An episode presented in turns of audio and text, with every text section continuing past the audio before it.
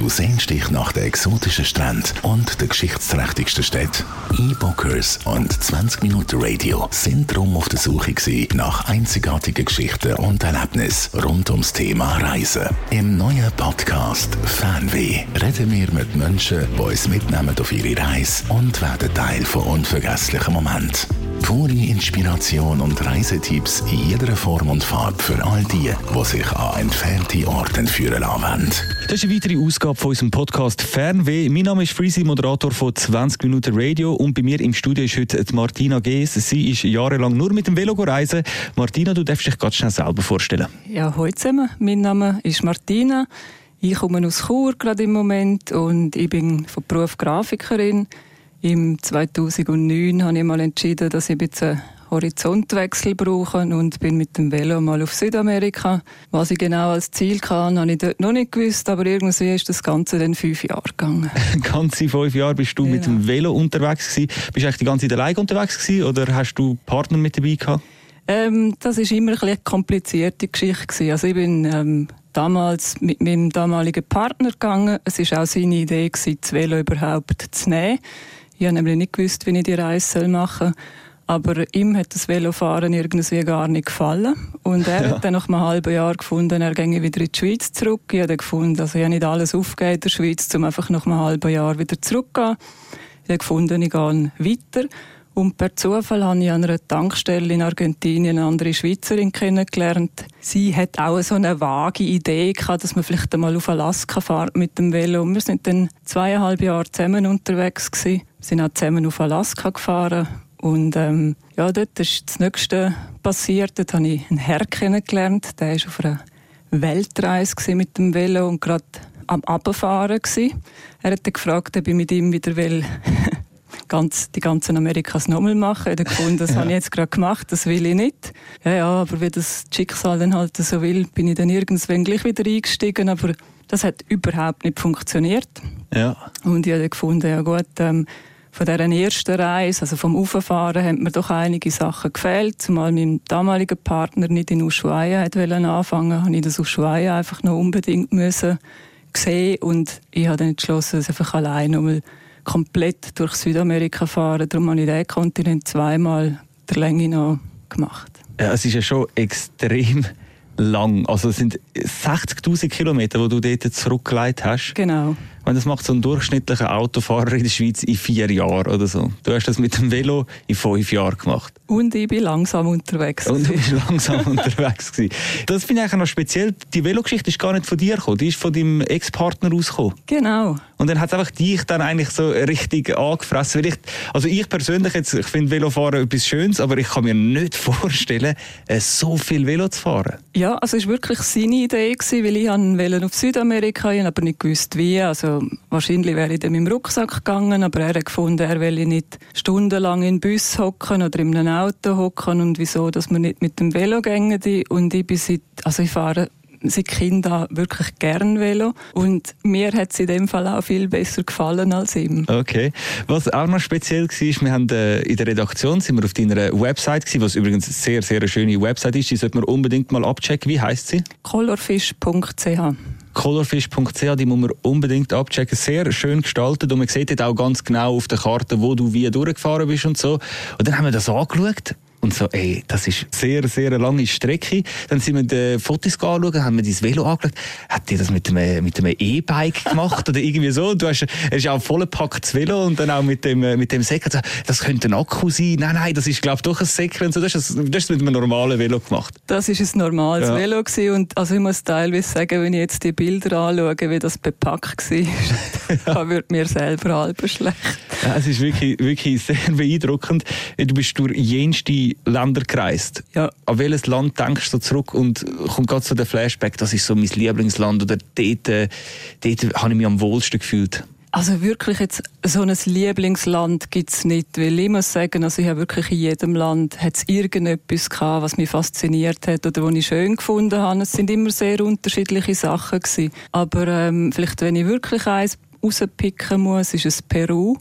Und dort sind es Tanden. Also Ja. in, in diese Berge, dort, in die habe ich mich verliebt. Und ich bin auch das erste Mal beim Aufreisen, bin ich ähm, schlussendlich einen Monat dort am Trecken gewesen, also ohne Velo. Und beim zweiten Mal bin ich dann wirklich mit dem Velo in die Anden hineingefahren. Und das ist einfach, also, dort gefällt es mir. Okay. Aber mit dem Velo auf die Berge rauf, dort wird irgendwann auch, also es ist ja, wie hoch ist das? Ist ja 4000 Meter oder wie, wie hoch ist das? da? Ja, also der, der höchste Pass, den ich gemacht habe, dort, das sind 5200 Meter. Gewesen. Und also es ist dann schon, also dort äh, ist man sehr langsam unterwegs. Die Luft wird dünn. Die Luft ist extrem dünn. Meistens ist man so zwischen 4 und 4'500. Mit dem Velo ist es ja auch schön, man ist nicht einfach in einem Tag da oben. Also man hat wirklich Ja, ja. die Zeit, um sich akklimatisieren an, an die Höhe auch, weil das muss man. Aber ich bin dort schon, schon länger in den Anden unterwegs gewesen und dann braucht es das natürlich nicht mehr. Und irgendwann gewöhnt man sich an die Mhm. Höhe. Körperlich nie ein Problem gehabt auf der ganzen Reise? Irgendwie, weiß nicht, muskulär oder sonst irgendetwas? Also so vom körperlichen her, Muskeln und so nicht, aber sonst natürlich. Also jenste ähm, Magenverstimmungen, Parasiten, Mhm, ähm, Stürze auch. Ah ja. Ja, ich bin zweimal von einem Hund gebissen worden. Ah, Also, wirklich? Ja, dann müssen ins Spital wegen dem nachher. Wie viel Spitalaufenthalt hat es gegeben? Ja, also wirklich so schlimme, ähm, vielleicht einen oder zwei. Ja. Aber also jetzt auch nichts, ähm, also ich sage immer, also ich bin noch da. ja, offensichtlich. ja. Du hast sicher auch ganz viele spannende Menschen getroffen. Vielleicht nochmal zurück zu der Kollegin, die du in Argentinien getroffen hast. Das ist auch speziell. Da lernt man eine wildfremde Person kennen und ist nachher einfach zweieinhalb Jahre mit der unterwegs, jeden Tag. ja. Erzähl mal etwas über sie. Sie ist von Zürich. Ja. Und ähm, also wir sehen uns nicht täglich, aber wir treffen uns immer noch ab und zu. Wir gehen zusammen wandern oder sonst halt mal. Also im Moment trifft man sich halt nicht so. ja. Aber ähm, wir treffen uns noch regelmäßig und ja, also ich glaube, es ist bei uns einfach so gewesen, wir haben eine relativ ähnliche Vorstellung gehabt, wie wir die Reise wollen gestalten. Und wahrscheinlich ist auch gut gewesen, dass wir beide aus der Schweiz gekommen sind, weil wir hatten so ein bisschen ähnliche vielleicht Hintergründe. Oder wir haben auch immer wieder gesagt, also man gibt extrem wenig Geld aus, wenn man mit dem Velo unterwegs ist, vor allem wir haben meistens im Zelt geschlafen, aber wenn man dann einmal es wo war, wo man wirklich etwas anschauen konnte, wo halt auch ein bisschen mehr gekostet hat, ist für uns beide immer klar gewesen, das machen wir. Weil das wollen wir einfach wirklich sehen. Und wir haben sehr, sehr ähnliche Interessen gehabt. Und man ist mit einer ähnlichen Geschwindigkeit unterwegs gewesen. Also es hat einfach funktioniert. Im Gegensatz zu meinen Partnern, amix ist das gut gewesen. Okay. Ja, das schweißt sicher sehr zusammen. Sehr, ja. Kann ich mir vorstellen. Also zweieinhalb Jahre auf dem Velo mit einer fremden Person, die ja dann irgendwann gar nicht mehr fremd ist, sondern Ja. so wie beste Kollegin wird quasi dann so. Hast du noch andere spannende Menschen auf, auf Reisen kennengelernt, die dir geblieben sind oder wo du heute noch Kontakt hast? Also ich habe mit sehr vielen Leuten noch Kontakt, die ich kennengelernt habe, aber ich glaube, die Kontakte, die am meisten bleiben, sind halt die Leute, also die haben weder Internet noch sonst irgendetwas. Das sind halt wirklich so die, also ich erinnere mich, da bin ich mit, mit der Monika, heisst sie, unterwegs gewesen und wir sind irgendwo im peruanischen Nichts am Berg am Auffahren gewesen. Und dort stehen die kleinen Hütchen von diesen Einheimischen und da ist ein kleines Mädchen rausgekommen und hat gefragt, ähm, sie sage gerade ähm, Suppe kochen, ob wir einen Teller haben wollen. Und es ist dann so, also es ist ganz offensichtlich, dass wir mit diesen Velo und unserem Aussehen mehr Geld haben als die. Und sie gibt das, was sie eigentlich für ihre Familie am Kochen ist, also möchte sie noch mit uns teilen. Also wir sind dann auch in das Hütchen, also wir haben das Angebot angenommen oder die Einladung. Und lustig ist ja, also die Leute die sind einfach so neugierig. Die haben Tausende von Fragen, wie es halt ist, dort, wo wir herkommen, weil die werden wahrscheinlich in ihrem Leben nie Ja. wahrscheinlich aus dem Dorf oder aus dem Gebiet rauskommen. Und für die ist das so, also die lernen die Welt so kennen. Und ähm, ich glaube, das sind einfach so wirklich die Begegnungen, die einem bleiben. Und eben mit denen hat man keinen Kontakt mehr, weil das ist einfach ja, nicht möglich. klar. Von denen hat es viel gegeben. Also man, man wird wirklich viel ähm, so von der Straße weg eingeladen von Leuten. Und eben das Schöne ist ja, oder das Faszinierende ist wirklich, je weniger das jemand hat, desto mehr teilt er es mit einem. Und das ist ja dann auch etwas, wenn man wieder zurückkommt, ähm, merkt man dann ganz extrem, dass das bei uns ja. einfach ganz anders ist. Ja. Und ich glaube, das sind so die Leute, die einem wirklich in Erinnerung bleiben. Das verändert einem wahrscheinlich auch, so auf Reisen, wenn man so Sachen erlebt. Was hat das mit dir gemacht? Also es, es verändert einem extrem. Ich bin zurückgekommen und sicher merkt man mal, wenn man, also sagen wir so, das Zurückkommen von dieser Reise war das Schwierigste der ganzen Reise. Sich wieder irgendwie da in der Schweiz zurechtzufinden, weil es ist einfach doch etwas ganz anderes. Also erstens einmal merkt man, was man eigentlich für ein Privileg hat, dass man da geboren ist, dass man da aufgewachsen ist, dass man da hat können ein bisschen arbeiten um Geld zu verdienen, um so etwas überhaupt zu machen.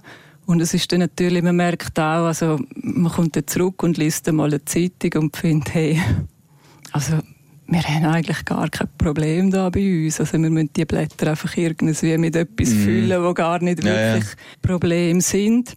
Und ich glaube, man, man schätzt dann einfach viel mehr, was man hat. Also ich habe dann auch angefangen, als ich wieder da war, bin, wirklich die Schweiz zu erkunden. Es gibt so viel, was ich nicht kennt habe. Und wirklich einfach das einmal anschauen, was ich eigentlich vor der Haustür habe. Ja, wie war es eigentlich so sprachlich? Gewesen? Hast du irgendwie Spanisch können, wo du dort äh, gestartet hast? Also hast du in Argentinien gestartet, du bist ganz aufgefahren durch Mittelamerika und dann Amerika. Ja. Also irgendwann ist es natürlich dann Englisch geworden, aber ja. äh, lange Zeit eigentlich Spanisch. Genau. Also wir sind damals auf Buenos Aires geflogen und dort äh, sind wir drei Wochen in der Schule und mit dem kann man dann einfach so ein bisschen. Mhm.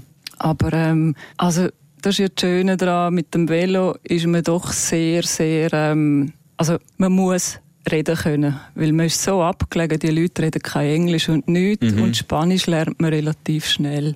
Ja. Also wenn man möchte. Und ja, sie reden fließend Spanisch, dann kommt Englisch, wenn man dann einmal in die Staaten einreist und das zweite Mal bin ich auch nachher noch fast ein halbes Jahr durch Brasilien gefahren und ähm, ja, das mit dem Portugiesisch hat dann relativ gut funktioniert. Ah schon? Ja. Also mittlerweile kannst du perfekt äh, Spanisch reden? Genau. Ja. ja, und ich glaube auch, das ist einfach extrem wichtig, also vor allem eben Südamerika, es ist extrem einfach, es ist Spanisch. Ja, und, ja wenn auch jedem Land eine andere Sprache hat. Ja, also ja. eben, wenn man jetzt von also Asien oder so schaut, dann ist es mhm. dann schon viel schwieriger, um überhaupt können ein bisschen reden aber für mich ist das einfach, also ich finde, man, man sollte ein bisschen von der Sprache lernen und ich habe dann auch gemerkt, dass ich will Spanisch haben können. Also man kann halt mit diesen Leuten schwätzen und also am Anfang von der Reise ist mir so ein bisschen mehr die Landschaften mir wichtiger gewesen, weil es ist alles neu, es ist, oh, das habe ich noch nie gesehen, es ist wunderschön.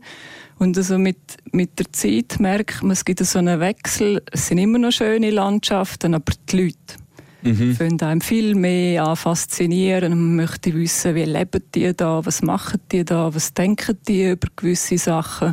Und wenn man sich natürlich über das kann unterhalten mit denen, dann lernst du natürlich das Land nochmal ganz, ganz anders kennen. Ja, das glaube ich. Was ist so kulturell irgendwie so das Speziellste gewesen, was da geblieben ist? Also Südamerika ist natürlich so, oder Lateinamerika allgemein. Ich glaube, du kannst hingehen, wo du willst. Es hat immer ein Fest. Ja. Sind meistens, die meisten sind okay. ein bisschen ähm, religiös angehaucht. Oder mhm. Man ehrt jeden Tag irgendeinen Heiligen oder so. Ja.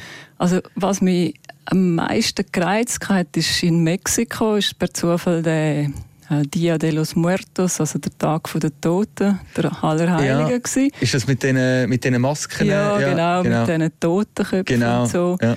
Und auf das habe ich mich so gefreut. Ich habe, also, ich war so gespannt und es war so genial, dass man genau an dem Tag in Mexiko war. Jetzt sind wir aber genau in einem Ort, wo das jetzt also der Umzug war oder so, aber nicht so, wie man das sich vorgestellt hat, so riesig ah, okay. mit, mit, allem drum und dran. Ja. Und sonst kulturell, es ist natürlich, man trifft natürlich schon auch immer noch auf die indigenen Kulturen, also mhm. gerade in den Anden, Mayas und ähm, Inkas. Äh, Inkas, genau. Und da kann man natürlich auch sehr viel anschauen. Also von diesen ehemaligen Städten, ja. von denen. Ja. Und es gibt ja auch, also ich erinnere mich an Guatemala, dort hat es dann doch auch Regionen, wo die Leute gar nicht Spanisch reden, sondern immer noch die alten Dialekt. Oder, Ja, ja, das also, ist das ist dann nochmal ganz anders, weil dann kann man Spanisch, aber man versteht gleich niemand mehr. Äh, das äh, Finanzielle, wie hast du eigentlich das geregelt? Ich meine, fünf Jahre unterwegs, gut, du hast natürlich in diesen fünf Jahren sehr wenig Geld ausgegeben, oder? ja, genau. Also ich habe neun Jahre geschafft vorher und also ich habe eigentlich immer sehr wenig Geld ausgegeben und dann spart man natürlich recht viel und wenn man mit dem Velo unterwegs ist und wirklich sehr viel im Zelt schläft, braucht man wenig Geld. Und essen tut man halt, was man halt gerade, also wir haben immer gesagt, wir essen das, was die Einheimischen auch essen, weil das ist meistens gut. Und so braucht man einfach extrem wenig. Aber ich habe auch ab und zu, also ich bin Grafikerin, also dann ist immer wieder gewesen, ja, was machst denn du? Vor allem so in grösseren Städten oder so. Und dann habe ich halt mal Webseiten gemacht, ich Flyer gemacht. Ich habe mal zwei Wochen ein Kaffee geführt. Ah, Also es sind dann so Sachen entstanden oder wenn man halt länger so geblieben ist, hat man einfach Leute geholfen bei dem, was sie einfach machen und die haben einem dann eine Unterkunft und, und äh, Messen gegeben Mhm. oder so. Also es war nicht Geld verdienen in dem Sinn. Obwohl irgendwann, also wenn man so allein unterwegs ist, wird es einem dann so ein bisschen langweilig, wenn man am Abend allein im Zelt hockt oder so. Und dann habe ich angefangen mit ähm, Knöpfen und Draht so kleine Velo basteln. Ja. Und die habe ich so, ja, so typisch äh, Latina halt, habe ich angefangen zu verkaufen unterwegs. So und, gut. und ja, also mit, das ist ein recht gutes Geschäft gewesen, muss ich Ah, sagen. Ja, ja, also in gewissen Ländern habe ich so viel verdient, dass ich einfach können, quasi gratis in dem Land durchgehen. Also ich habe das Zeug verkauft und Schön. mit diesen Einnahmen habe ich können leben dort, ja. Okay, du bist immer mit dem Zelt unterwegs gewesen. Ja. Also du hast schon die ein oder andere Nacht zeltet äh, in deinem Leben. Ich bin Mhm. auch schon gezeltet, aber mehr so auf so einem Campingplatz und äh, auch schon dort meine Probleme gehabt mit irgendwelchen Insekten oder äh, vielleicht mal Ratten oder was auch Mhm. immer. Ich denke, du wirst dann ein paar äh, andere Begegnungen gehabt haben. Was ist so ein bisschen das Extremste, was du im Zelt erlebt hast? Also die Schlimmsten sind auch definitiv die Ratten gewesen. Ah, wirklich? Ja, die haben meine ganzen Taschen verfressen. Also Ah. das ist nachher so Emmentaler Käse. Und also schlimm, wenn man durch Kanada und Alaska fährt, hat es einfach ein bisschen eine andere Tierwelt. Also man hat es oft mal mit Bären zu tun, Ja. man hat Baumes umeinander oder Wölfe. Die letzten zwei leider nie gesehen. Ja. Bären hat es viel. Und ähm, da ist einfach dann wirklich wichtig, also ich habe mich dort dann informiert, also Marco ist wirklich mit diesen Ranger geredet, was muss man genau machen, weil das Verhalten ist bei Schwarzbären und Grizzlybären nicht genau das gleiche. Ah, okay. Und vor allem, was mu muss man machen, wenn man zeltet, also dass man halt dann wirklich, also sie sagen dann, alle smelly Items müssen weg. Ja. Und das sind eben das ist Esswaren, das ist aber auch Shampoo. Sie sagen dann auch die Kleider, die du zum Kochen hast, einfach, also wenn es hat, Bäume aufhängen, weit weg vom Zelt. Meistens hat es ja keine Bäume. Ja. Aber wir haben dann das in so Drybags und die einfach in alle Himmelsrichtungen verstreut, ein paar hundert Meter weg vom Zelt deponiert.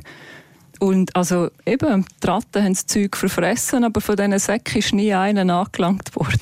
Okay. Aber also wir haben den Kocher am Lau weg vom Zelt aufgestellt und die haben dann am Morgen ab und zu so Sabberspuren drin. Ah, wirklich? Pfanne, Ja, ja. Ah, okay. Aber nie irgendwie so geweckt worden von einem Bär? Oder? Mal. Also es ist ab und zu liegt man im Zelt und die Abspannleinen sind ja dort und also stolpert etwas Grosses über so eine. Also es Ja. ist dann so, ist es jetzt ein Hirsch oder ist es jetzt, ähm, was ist es? Äh, Ist es Ja. jetzt ein Bär?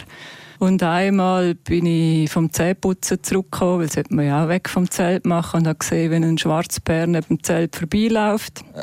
Und das ist dann so, ja, aber also eigentlich sind wir müde und eigentlich ist es schon spät und eigentlich wenn wir nicht wieder alles zusammenbrechen. Wir haben dann dort übernachtet und der ist dann Nacht zurückgekommen, also man hat dann wirklich vor dem Zelt gehört, wie der so am, am Schnaufen war. Und das ist dann wirklich so ein bisschen so, oh, was sollen wir jetzt Ja. machen? Sollen wir brüllen oder sollen wir leislich sein?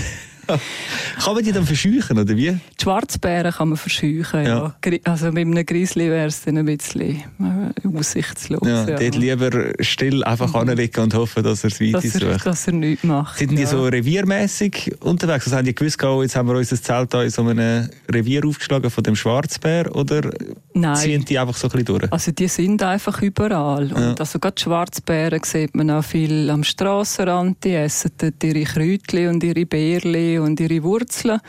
Die, die sind ja auch ein Stück kleiner und was man halt schaut, wenn man dann so einen Platz sucht zum Zelt aufstellen, also am schlimmsten sind effektiv Campingplätze, weil die Bären lernen, wo es Menschen hat, hat es Abfälle und hat es Essen.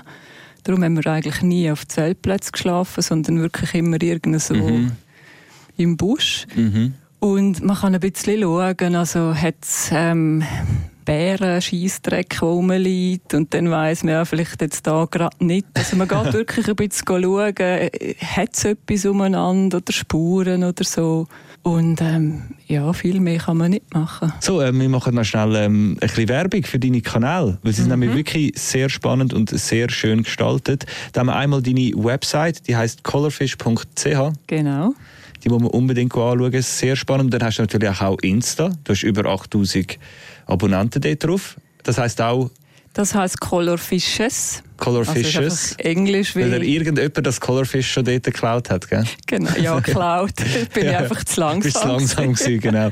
Dort Color Fishes auf Insta kann man auch anschauen. Dort bist du auch immer, wenn du unterwegs bist, äh, ladest du dort Fotos auf, äh, was du machen bist und so. Genau, also vor allem auch wenn ich jetzt, also ich bin ja immer noch viel unterwegs. In der Schweiz. in der Schweiz im Moment mit Zelt und mit Velo und mit Füßen und so. Und Genau. da gibt es auch immer irgendetwas zu erleben. Und wenn die Pandemie vorbei ist, dann kann man bei dir dann wahrscheinlich Asien anschauen. Mit dir zusammen. Früher oder später sicher. Super. Danke vielmals, Martina, für deine Geschichte. Und danke vielmals allen, die jetzt zugelassen haben. Wenn ihr auch Lust bekommen habt zum Reisen, dann unbedingt schon E-Bookers abchecken. Dort findest du alles, was du brauchst, um deine eigene grosse Reise zu starten. Martina, ich wünsche einen wunderschönen Tag. Danke gleichfalls. Ciao, ciao. Fernweh ist dir präsentiert worden von eBookers, dein Reiseportal für dein nächste Reiseerlebnis. So einzigartig wie du. eBookers.ch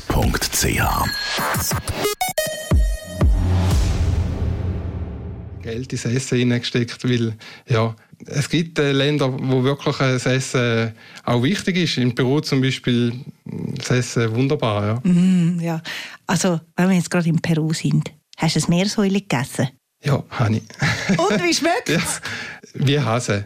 Sag mal, es ist wie eine Mischung zwischen einem Häsli und ähm, ja, vielleicht ein bisschen Pulle. Aber es hat viel weniger dran. Eben, wenn man ja so auf Reisen ist, dann lernt man auch viele andere Menschen kennen. Was ist jetzt so für dich eine Begegnung mit einer Person, die du gefunden hast, die willst du nicht missen?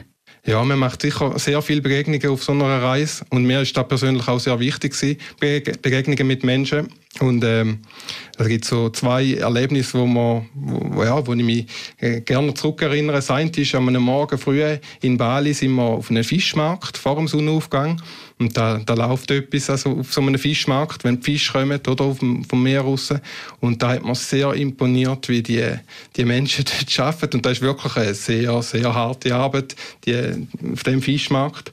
Und dort ist man natürlich in Kontakt gekommen mit diesen Leuten, oder? Wenn man als einziger Tourist dann dort ist, die, die nehmen, nehmen sich dann die auch Wunder, was der da macht, oder? Und dann kommt man so ein ins Gespräch und da gibt einen sehr in, interessante Kontakt. Und ähm, ein Kontakt, den wir bis heute noch haben, der ist auch von Bali, da ist irgendein einer, der ein Taxiunternehmen hat oder so Transfer organisiert und der ähm, hat uns dann bei unseren zwei Bali-Aufenthalten hat er uns einmal abgeholt vom äh, Flughafen und mit dem sind wir bis heute noch in Kontakt. Also es gibt natürlich auch schöne Kontakte, wo sich dann äh, ja, noch länger rausziehen oder wo man dann fürs Leben unter Umständen noch haben. Ah, so schön. Nochmal schnell zurück zu dem Instagram-Account, weil er ist wirklich Ja. mega schön und ich äh, tue sehr gerne auf und ab scrollen und die schönen Bilder anschauen. Wo ist so dein Ort gsi, wo du gefunden hast, da ist wirklich schön. Da entstehen mit Abstand die schönsten Bilder. Hm, Das ist wahrscheinlich die schwierigste Frage, die man kannst stellen Weißt du, meine Lieblingsdestination oder der, der schönste Moment auf, auf dieser Reise? Aber da gibt es viel. Aber ich denke, da ist sicher irgendwo in der Natur raus, muss der sein. Und äh, wahrscheinlich ist es irgendwo in Patagonien, vor einem Berg, bei einem Sonnenaufgang.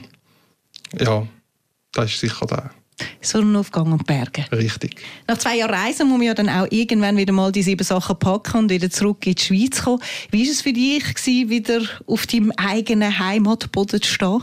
Relativ schwierig gewesen, weil wenn man zurückkommt und nichts mehr hat, muss man alles neu aufbauen. Und der Moment, wo dann äh, in, in Zürich am Flughafen landest, war mir sehr äh, dann durch den Kopf ist und was mir aufgefallen ist, ist, wie alles so dämpft ist in der Schweiz. Ist alles langsamer, ruhig und wie, wie in einem Vakuum rein. Es ist wirklich sehr ja. speziell. Nicht so wie, wie sonst auf der Welt. Du hast äh, in zwei Jahren zwei Kontinente gemacht. Du hast einen eigenen Instagram-Account, wo du wirklich mit wunderschönen Fotos bespickst. Was ist jetzt so für dich die nächste Traumdestination, wo du in Angriff nehmen willst? Ich denke, da wird mich irgendwo wieder in den südamerikanischen, mittelamerikanischen Raum führen. Dort gibt es schon noch ein oder Land, das ich gerne würde sehen Ich denke, ähm, die Karibikregion ist sicher eine Variante. Mexiko, Kuba würde mich schon sehr reizen.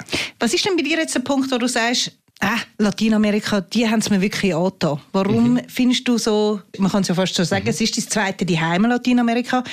Was macht Lateinamerika aus? Mm, ich denke, es sind ähm, die Menschen wo, und Kultur, die mich an Südamerika sehr reizt. Da fühle ich mich irgendwie bei Südamerika näher als bei Asien. Ich denke, ähm, es gibt gewisse Menschen, die sich eher auf Südamerika gezogen fühlen und die reisen dann auch vielfach dorthin. Ich bin jetzt auch eher so ein. Landschaftlich finde ich es auch sehr interessant. Ich mag es, wenn es grün ist und vom Klima her warm, feucht warm. Da, da mag ich am, am besten. Obwohl, da hast du in Asien natürlich auch, oder? Amazonas-Raum, das ist, das ist ganz anders. Ja. Super, ich hoffe, Rossio dürfte wieder mitkommen.